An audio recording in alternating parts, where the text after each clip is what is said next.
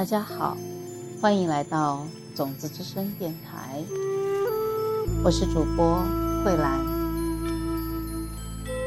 今天要跟大家分享的是冥想的艺术第七，标题是冥想贴士，三种冥想。我们做的第一个冥想，关于痛苦的冥想，叫做分析冥想。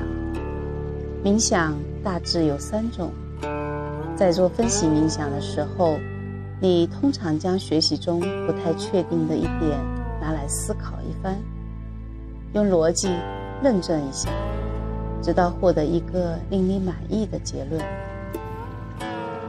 分析冥想需要一定的练习。起初我们会不知道从何开始。这里有一个技巧，就是把分析冥想当做辩论来做。在寺院里，和尚们会在晚上花好几个小时来互相辩法。他们坐在星光下，辩论着佛教哲学里的细节，有时一直辩到凌晨。才开始接近真理。辩论中没有胜负之分，只是为了在最后达到一个大家都认可的理解。但即使如此，有时候辩论还是很激烈的。那么，辩论式的冥想也一样。你在自己意识里提出一个论点，比如。生活是痛苦的，然后你再在自己的意识里创造一个反方，说：“别乱讲，生活是美好的。”你就让这两方进行辩论，直到获得一个结果。这确实有点像和自己下象棋，有点人格分裂的感觉。但如果你对某事物有怀疑，那么你的意识里其实已经有相反的两方了，除非你把这个内在的冲突解决了，否则你就无法前进。所以，最好的方法就是让这两方变清楚，做一个彻底的了结。在佛学里面，有你用逻辑证明某事物是正确的之前。是可以怀疑他的。佛教鼓励这样的理性思维。在这个哲学体系里，不会有人说生活是痛苦的，因为这是我说的。你必须自己达到一个理解，否则的话，就不是真正的理解。所以，分析冥想是极其有用的。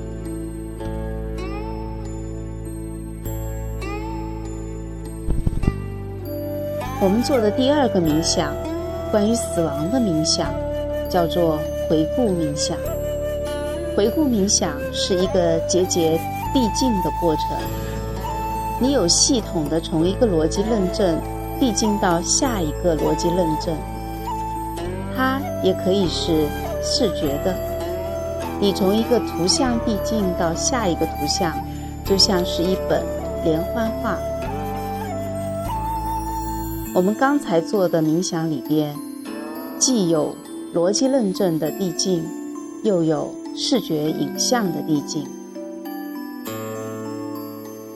在回顾冥想里面，你对于冥想的主题没有怀疑。我们知道我们会死。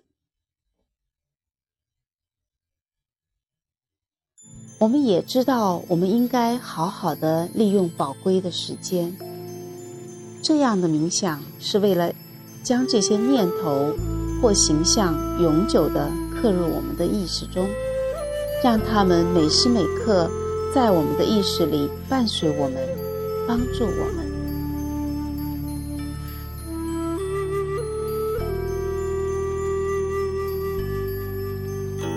第三种冥想。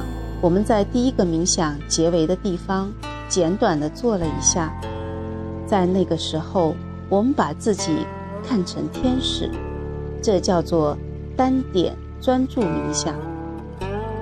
在这种冥想里边，你的意识专注于一个想象或形象，在一段特定的时间里保持在那儿。单点专注冥想是用来达到一个比我们用平常散乱的意识能达到的更深、更清楚的认识。我们用前两种冥想来把我们的意识。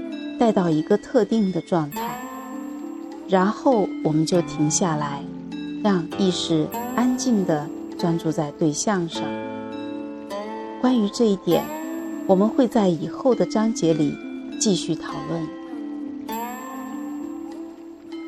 好的，这是冥想的艺术第七，关于冥想的贴士，介绍了三种冥想。第一种。叫做分析冥想，第二种是叫回顾冥想，第三种冥想是单点专注冥想。希望这个内容可以让大家在冥想的时候有所参照。好的，非常感谢你的聆听，这里是种子之声电台，我是主播慧兰。我们下次再会。